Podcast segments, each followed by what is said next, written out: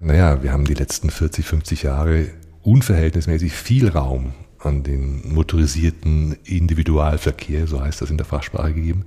Da geht es darum, das neu zu kalibrieren. Mhm. Und deswegen sagen wir, es macht Sinn, dann spezifisch, ortsspezifisch zu schauen, wie kann man da ein neues Gleichgewicht reinbringen.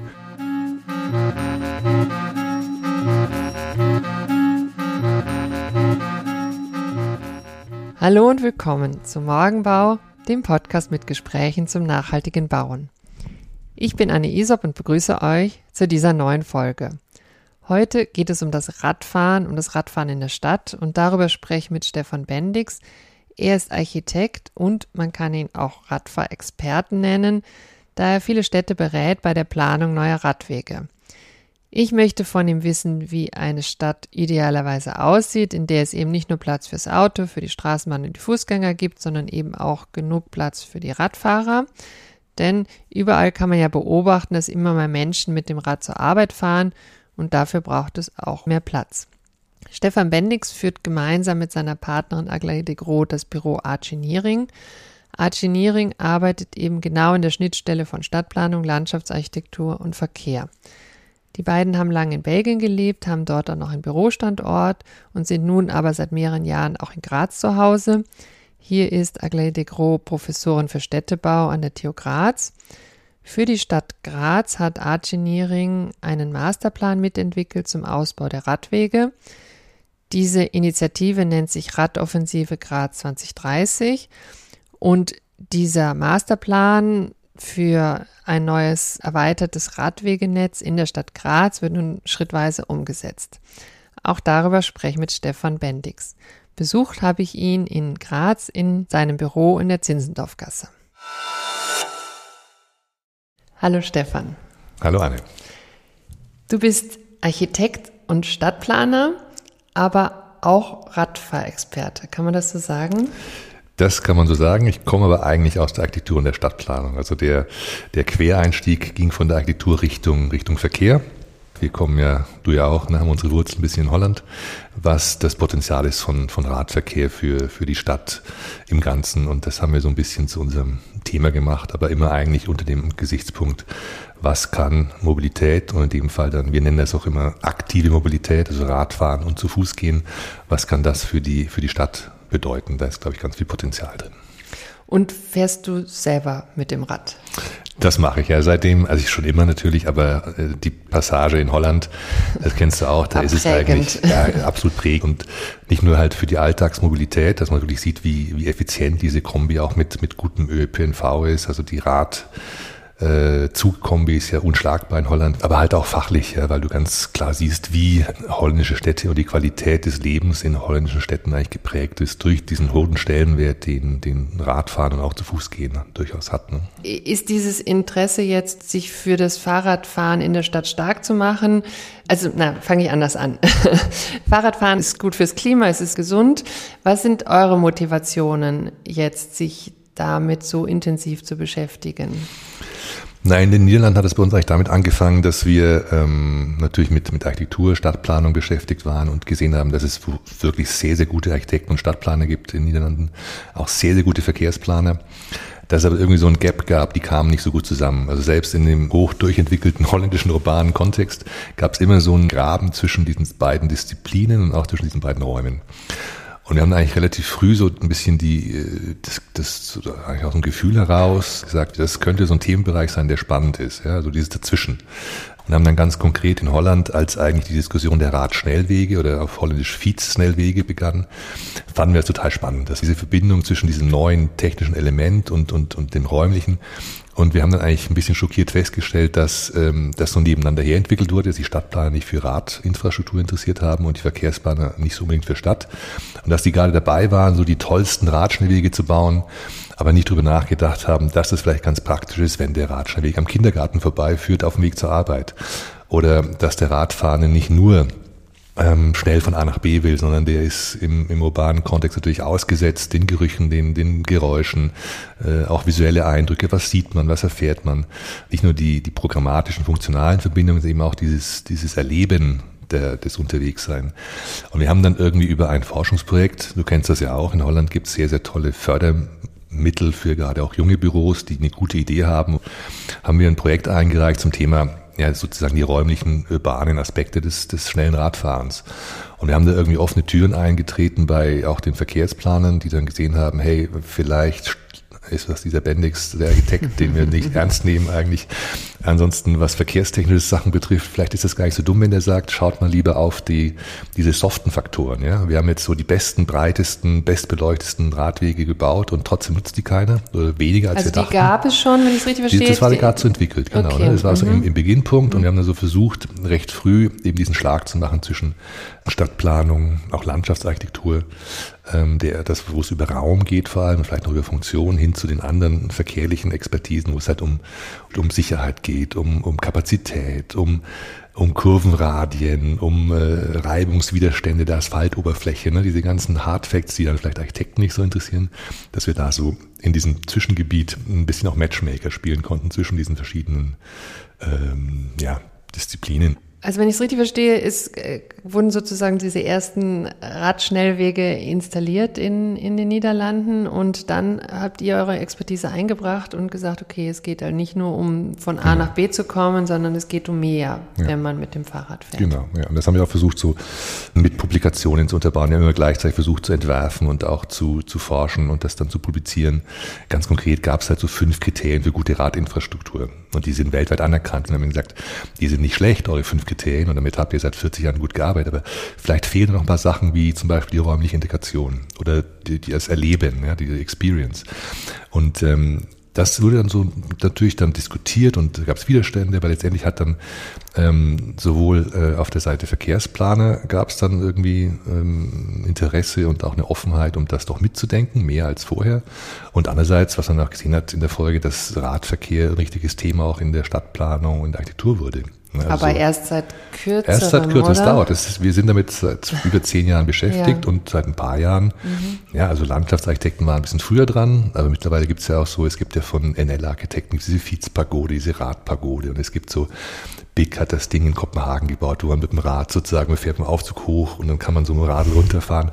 Das ist mittlerweile äh, durch viele Büros, Architekten natürlich auch aufgegriffen als Entwurfsthema oder Fahrradgaragen, ist gerade so ein Riesenthema, die Garage in, in Amsterdam, die neu gebaut ist, unter dem Wasser eigentlich. Solche Themen sind jetzt natürlich schon für viele Büros spannend geworden äh, und haben das aufgegriffen. Und da waren wir vielleicht noch ein bisschen, ein bisschen sozusagen der Wegbereiter, um jetzt mal, das klingt vielleicht ein bisschen, ein bisschen, äh, Klingt gut. bisschen, ein bisschen arrogant, aber wir haben das, wir haben da selber jetzt nicht so, sind nicht so im Fokus, diese, diese Architekturprojekte zu planen, weil wir auch wenig Hochbau machen.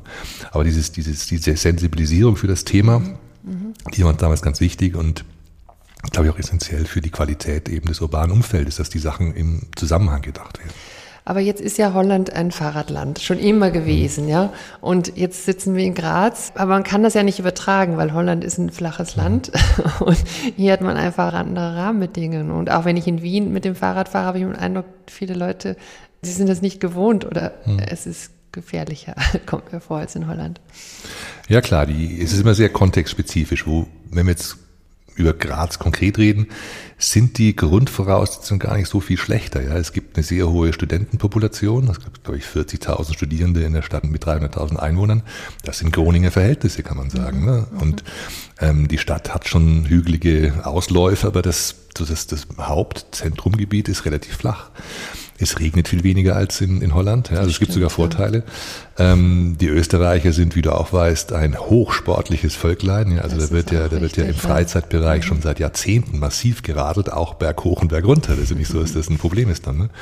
Nur das Übertragen auf sozusagen das Alltagsradeln, das ist unterschiedlich. Das hat viel mit Kultur zu tun, viel mit, glaube ich, auch Erfahrungswerten. Ähm, Radfahren zur Arbeit ist bis vor kurzem schon noch eher so ein bisschen die Ausnahme gewesen, wird aber immer normaler ähm, und, und da gilt es natürlich dran zu arbeiten und auch mal diese, diese verkehrlichen Voraussetzungen zu schaffen. Das ist dann, wenn wir in Holland sozusagen angefangen haben, den, den Verkehrsplan zu sagen, hey, denk mal nach über wie erlebt der Radfahrende sozusagen den Radweg? Ja? Da muss man hier sagen, das ist hier auch relevant, aber vielleicht schauen wir uns erstmal die Kreuzungen an, dass die sicher sind. Wie kriegt man getrennte, baulich getrennte Radwege hin? Wie macht man die Wegeführung deutlich? Da sind wir natürlich ein bisschen, wie soll man sagen, nicht, nicht äh, auf dem gleichen Level wie die Niederlande. Aber Holland ist ja auch nicht in, in zwei Jahren zu, einem, zu einer Radelnation geworden. Das hat halt ein paar Jahrzehnte früher angefangen. Und wir können, glaube ich, jetzt sehr gut äh, aus den Erfahrungen auch, die wir vor allem auch in Belgien gemacht haben, das war da auch kein Fahrradland. Das war ja ganz okay. schrecklich, in Brüssel mhm. Rad zu fahren. Hat jetzt in den letzten Jahren riesige Schritte gemacht. Ne? Und da kann man natürlich schon ähm, Lehren ziehen und, und einfach auch, auch ähm, ja, ein bisschen was abgucken. Ne? Mhm. Muss ja nicht alles, das Rad muss ja nicht neu erfunden werden in, in jeder Stadt. Ne? Sehr passend jetzt, oder?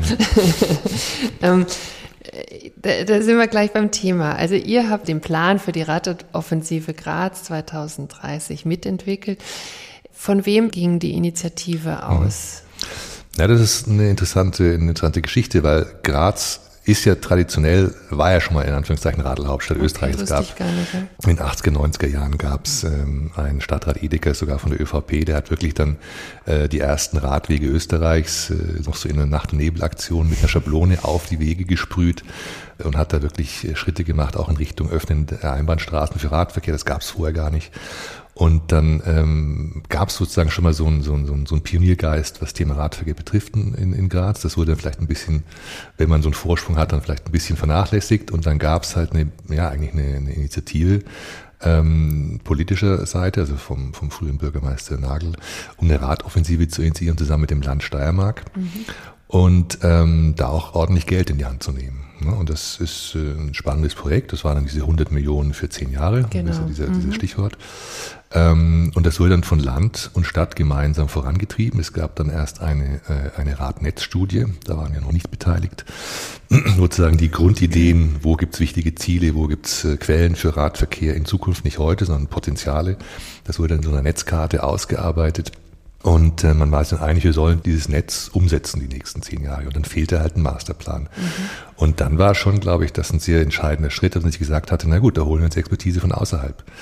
Ähm, das ist, glaube ich, der Clou an der Sache, weil du ähm, natürlich, wenn du als Verwaltung vor allem halt hast du deine Routinen, machst du seit 10, 20 Jahren das Gleiche, auch nicht unerfolgreich. Also man muss auch ganz ehrlich sagen, ich komme ja aus, aus den Niederlanden ursprünglich, äh, zumindest beruflich, und dann Brüssel. Ähm, da kann man schon sagen, da der Verkehr läuft hier gerade schon viel besser. Ist auch eine kleinere Stadt, ja, weil es ja. gibt ja hier keine Staus, in Anführungszeichen eigentlich. Also die haben seit Jahren gute Arbeit geleistet, nur halt zum Thema Autoverkehr und jetzt müssen sie das irgendwie auf den Radverkehr äh, übertragen oder, oder da versuchen, was zu machen. Und äh, da war die Frage, da holen wir uns jemanden von außen, der da vielleicht äh, uns ein bisschen begleiten kann, der auch ein bisschen kritischer sein kann als, als jetzt sozusagen eigene, in Anführungszeichen eigene Leute, eigene Experten. Der frische Blick von außen was in unserem Fall noch ganz praktisch war, dass wir dadurch, dass Agli de Gros, meine Partnerin, die Städtebauprofessur hat, natürlich auch hier ein bisschen verwurzelt waren. Ja, also wir hatten das Büro in Brüssel zu dem Zeitpunkt noch ausschließlich und haben dann natürlich trotzdem viel Zeit in Graz auch verbracht und wussten dann schon, wie der Kontext funktioniert. Also wir hatten sozusagen das Ihr hattet den das, Blick von außen, genau, aber auch von innen. Genau, dieses beiden, Best of ne? Both. Ja, mhm. Wir waren unabhängig und frei genug, um, um auch die Expertise von außen mit reinzubringen. Es kannten den Kontext gut genug, um nicht mit irgendwelchen äh, Vorschlägen zu kommen, die dann letztendlich nicht, nicht landen können, weil es halt ein anderer äh, Rahmen ist, räumlich, rechtlich, äh, Kultur, äh, kulturell verkehrskulturell meine ich dann in dem Fall jetzt nicht irgendwie ne, Herkunft, sondern wie geht man, wie, wie verhalten sich Autofahrende, wie verhalten sich Radfahrende, das ist ein ganz wichtiger Punkt. Und wie, ne? wie, das muss ich gleich nachfragen, wie würdest du das hier beschreiben? Also, ja, es ist halt ist schon jetzt? sehr konfrontativer, okay. ja, also diese Idee, mhm. dass man, in Holland ist es ja so, dass das schon eher, na auch nicht in allen Fällen, da gibt es auch Konflikte, aber schon sehr ein bisschen Idee, wir sind irgendwie auf jeden Fall in der Innenstadt, ist das mindestens gleichberechtigt, wenn nicht mhm. sogar der also Radverkehr, Fahrrad, Fahrrad Fußgänger, ja, okay, eher andersrum, mhm. dass der Fußgänger vielleicht oft ein bisschen zu wenig Platz bekommt, der Radfahrende zu viel, die Autos mittlerweile gar nicht mehr so viel und hier war das natürlich noch sehr autodominiert. Ne? Mhm. Mhm. Also das muss man schon sagen. Also die Fußwege sind relativ schmal. Es ist kein, ist kein Unikum, dass es eine Straße gibt mit 1,50 Meter breiten Fußwegen, aber vier Fahrspuren dazwischen. Ne? Das finden wir in Holland in Innenstädten nicht mehr so oft. Ne? Das war ja schon noch sehr viel autodominierter. Und ähm, deswegen war es auch dann für die Projektleiter, die dann auch sehr visionär waren äh, in dem Sinn, also sowohl von Stadt als von Land, äh, eine Chance und eine Gelegenheit, auch uns damit reinzunehmen. Wir haben den Masterplan dann äh, formuliert, geschrieben. Zwischendurch gab es den Politikwechsel. Mhm. Das wurde dann vom ÖVP-Bürgermeister Sigrid Nagel, ging es dann zu einer kommunistischen Bürgermeisterin mit dem Dossier äh, Verkehr ähm, bei, einer, bei der grünen Vizebürgermeisterin Judith Schwentner. Und ähm, ja, dann war der Maßplan eigentlich schon fertig sozusagen. Also die, die haben den geerbt. Ne? Das ist kein Projekt der neuen Regierung, sondern eigentlich eins von der Vorgängerregierung und wurde dann umgesetzt, jetzt im Moment durch die neue Regierung. Es heißt ja 2030, also was ist der Status quo jetzt? Ich habe gelesen, ein paar Wege sind schon fertig, andere sind in Planung und in Bau. Vielleicht kannst du mal einen Status quo sagen, aber auch was das Ziel ist. Ja, wir haben halt diese, diese Radnetzstudie übersetzt mhm. in ein konkretes Routennetz mit Hauptrouten, ähm, haben die Korridore, die vorher relativ äh, weit gefächert waren, halt konkretisiert, in welcher, das haben nicht wir alles gemacht, da gab es eine, eine Reihe Sektorenplaner, lokale Verkehrsplanungsbüros, die dann jeweils einen Sektor der Stadt übernommen haben. Wir haben den Prozess dann äh, noch sozusagen als, als Masterplaner begleitet und dann wurden diese Routen konkretisiert, festgelegt und dann geht's halt schrittweise in die Umsetzung. Und das hat natürlich viel größere Widerstände, weil ab dann wird's eigentlich erst richtig spannend. Dann geht's darum, na, wie realisieren wir das? Wo kriegen wir den Raum her? Ja, ähm, ja. Idealerweise nicht durch die Erweiterung der Verkehrsflächen, also was man ja ganz oft macht, ist, man hat dann eine Straße und dann ist die zu klein und dann macht man eine Fahrspur dazu. Mhm. Dann muss ein Radweg hin, dann macht man einen Radweg daneben. Mhm. Und dann äh, fehlt vielleicht die Bushaltestelle, dann macht man die Bushaltestelle dazu. Naja, weil die, die Straßenprofile genau. sind ja fixiert, also da kann man das jetzt auch nicht unendlich. Das Problem, genau. Das ist in Graz nochmal eine größere Herausforderung. Also die, die, die, die Straßenprofile, ja, jeder, der Graz eng, kennt, ja. das sind ja ganz, ganz kleine Einfallsstraßen. Mhm. Die Querstadt immer viel zu schmal, nur für eine Modalität, nur für Autoverkehr ist es schon zu schmal.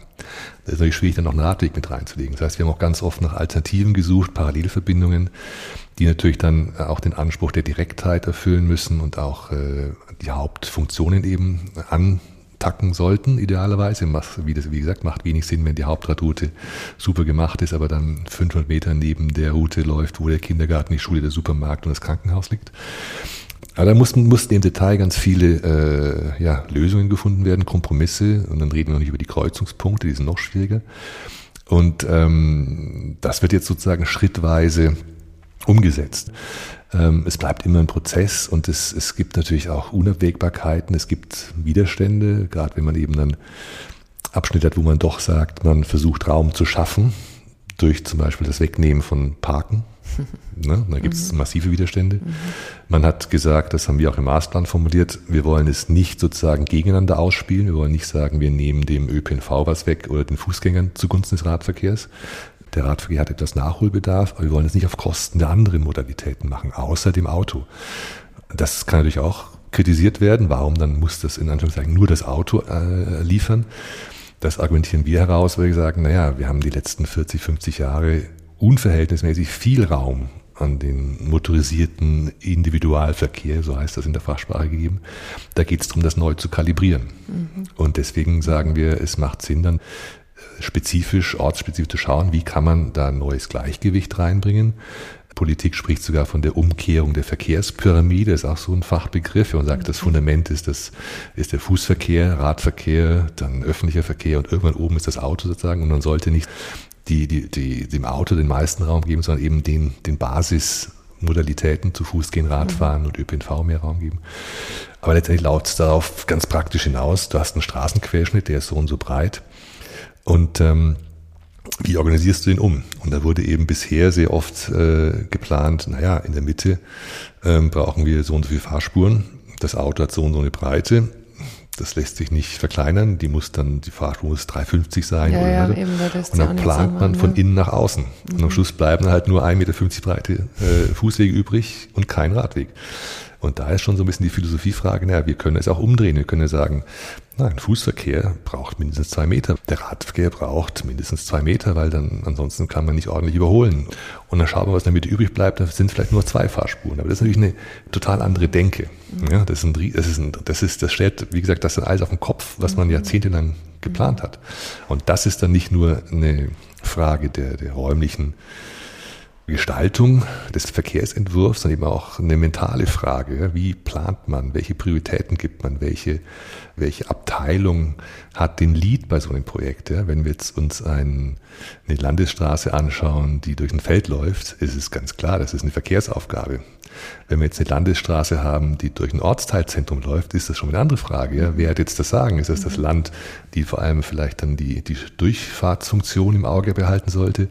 Oder ist es äh, der lokale Bezirksvorsteher, der sagt, aber ich habe da eine Kirche und ich habe da den letzten Laden, der noch einigermaßen funktioniert, und der Bäcker und ich will da einen Platz haben. Ja? Also es gibt da natürlich immer Abwägungen.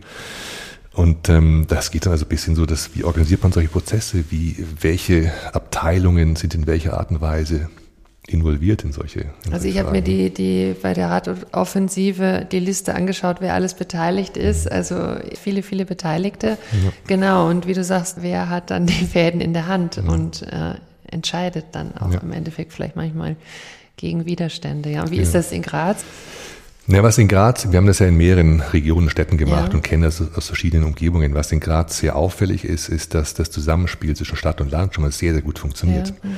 Ähm, dann gibt's natürlich ähm, ja, verschiedene Planungskulturen in den verschiedenen Abteilungen. Es gibt halt, es gibt Grünraum, äh, es gibt Stadtplanung, es gibt Verkehrsplanung. Und die müssen halt schon pro Projekt schauen, dass sie da zusammenarbeiten. Und dann ist es hier schon traditionell schon noch eher so, dass die Verkehrsplanung den Lied hat. Gerade Radoffensive ist ja mhm.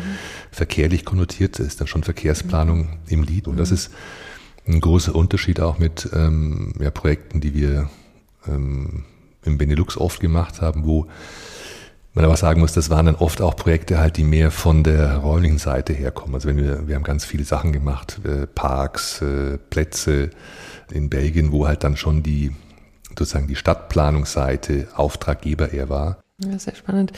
Ich möchte noch mal kurz nachfragen, weil du hast vorhin gesagt, eigentlich sollte man jetzt, wenn man so ein Straßenprofil oder sozusagen die Nutzung dieser Straße neu definiert, äh, radikal umdenken und vom Fußgänger, Fahrradfahrer ausgehen und schauen, was überbleibt. Ja, hat man das hier in Graz gemacht?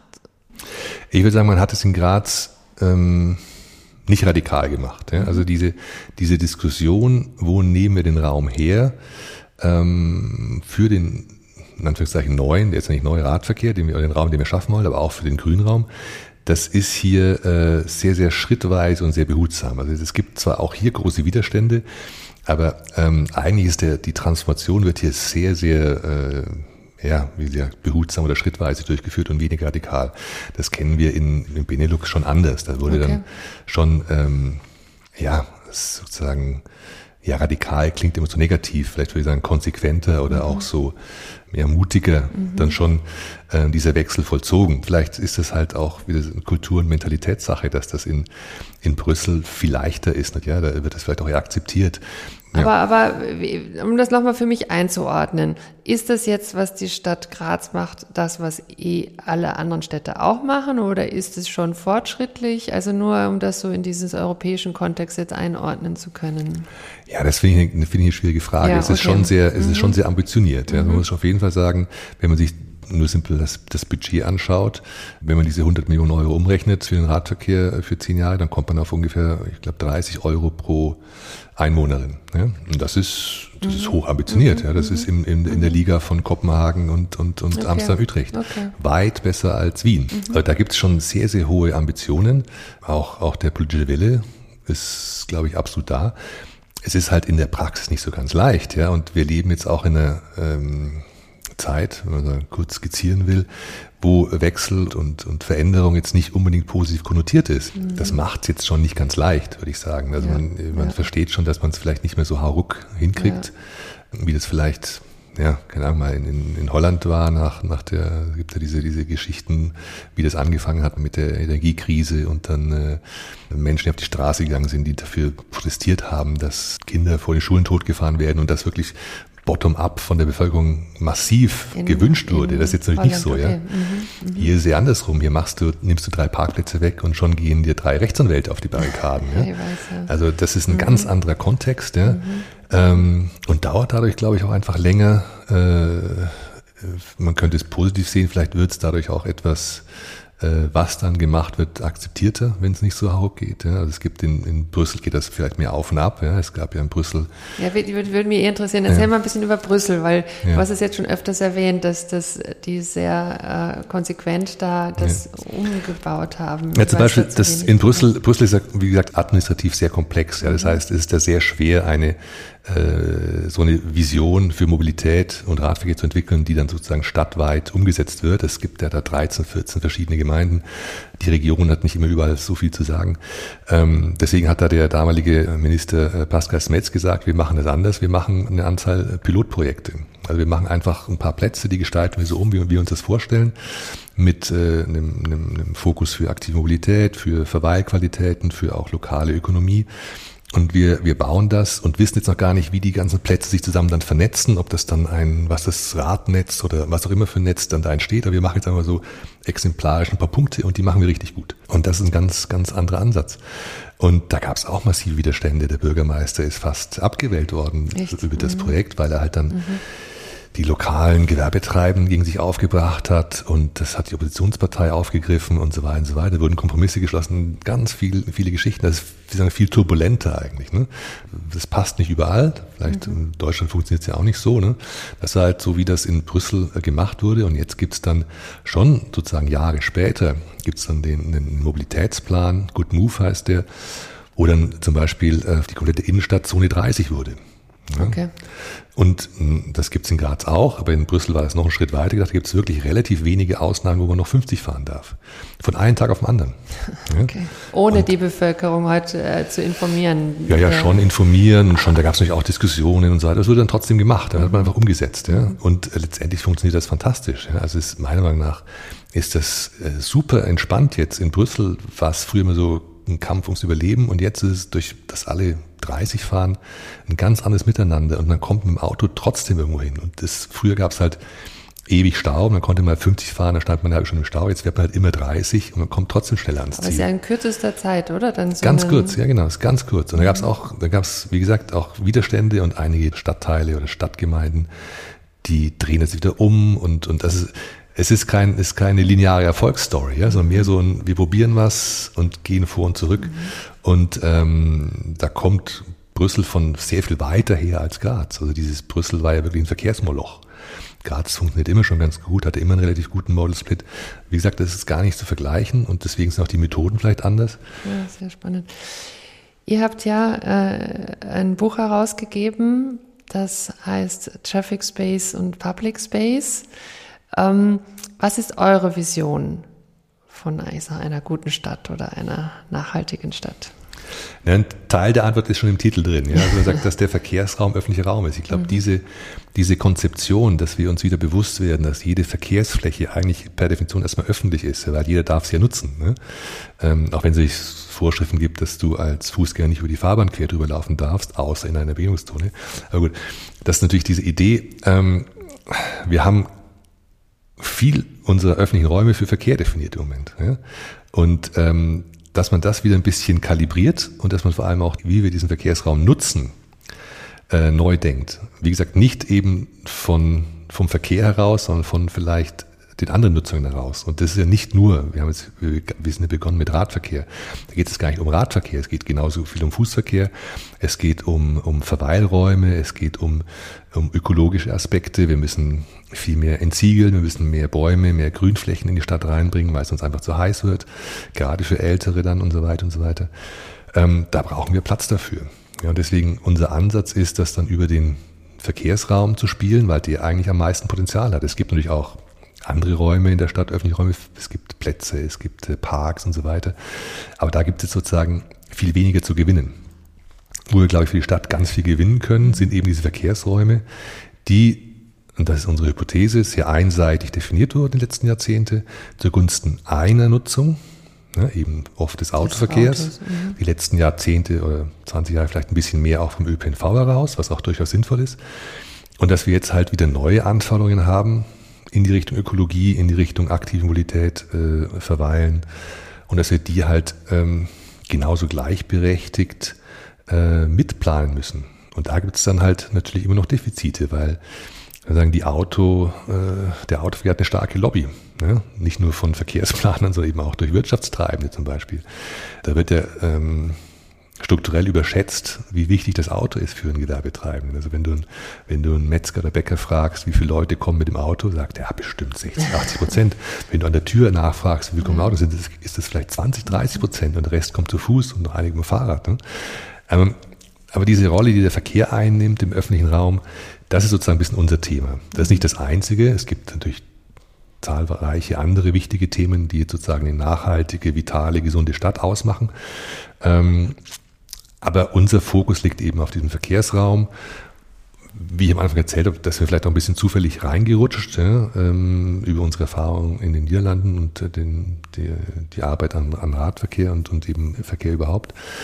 Ähm, aber da liegt noch immer wirklich viel Potenzial. Und wenn man sich anschaut, wie, wie zum Beispiel Paris das angeht, ja, da ist das ja auch ein ganz wichtiger Punkt. Ja, wie äh, wie äh, definieren wir öffentlichen Raum neu? Wie geben wir Platz an diese Anforderungen an Entsiegelung, Begrünung, äh, räumliche Qualität, das Zusammensein, auch die Inklusion, dass man, dass man Austausch hat in der Stadt. Es braucht Raum, ja. Das ist nicht nur im, im Café oder im, um, oder im, im, äh, im, am Spielplatz möglich, sondern es muss auf der Straße auch möglich sein. Und da gibt's halt eine, eine Richtung, die, ja, die das, glaube ich, schon ähm, an Beispiel Paris exemplarisch darstellt, wie so eine Stadt umgebaut werden kann. Durchaus auch schrittweise, weil es in Paris relativ schnell geht.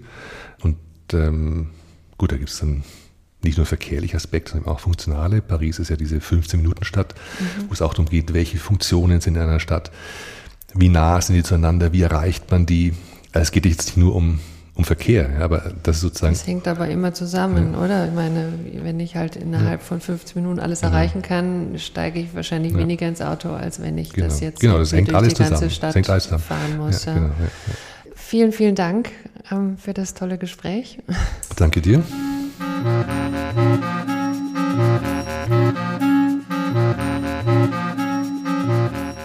Das war Stefan Bendix vom Büro Engineering. Vielen Dank für das Gespräch und fürs Zuhören. Ich habe Stefan übrigens vor etwa 20 Jahren kennengelernt. Wir haben beide an Wonderland teilgenommen. Das war eine Wanderausstellung junger Architekturbüros durch Europa. Nach unserem Gespräch habe ich noch einmal nachgeschaut, was Argineering damals eigentlich ausgestellt hat.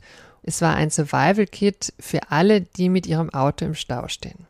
Das hat mir sehr gut gefallen, weil es zeigt, dass ihr Interesse für Verkehr und zugleich für die soziale Interaktion auch schon damals vorhanden war. Das Projekt findet man auch noch heute auf ihrer Webseite. Alle Infos, worüber wir gesprochen haben, findet ihr wie immer in den Show Notes. Dort findet ihr auch einen Link zu unserem Newsletter, den ihr abonnieren könnt. Macht das doch am besten gleich, damit ihr keine Folge mehr verpasst und auch noch alle möglichen Zusatzinfos bekommt. Genauso wichtig, ihr könnt uns finanziell unterstützen, damit wir weiterhin und auch unabhängig eben solche Folgen produzieren können. Die nächste Folge führt uns noch einmal nach Thüringen. Dort waren wir schon einmal im Eiermannbau in Apolda. Genau dort treffe ich mich mit Katja Fischer, um mit ihr über ihre Erfahrungen aus der IBA Thüringen und über die Zukunft ländlicher Räume zu sprechen. Jetzt aber sage ich vielen, vielen Dank fürs Zuhören. Tschüss und bis zum nächsten Mal beim Morgenbau. Eure Anne Isop.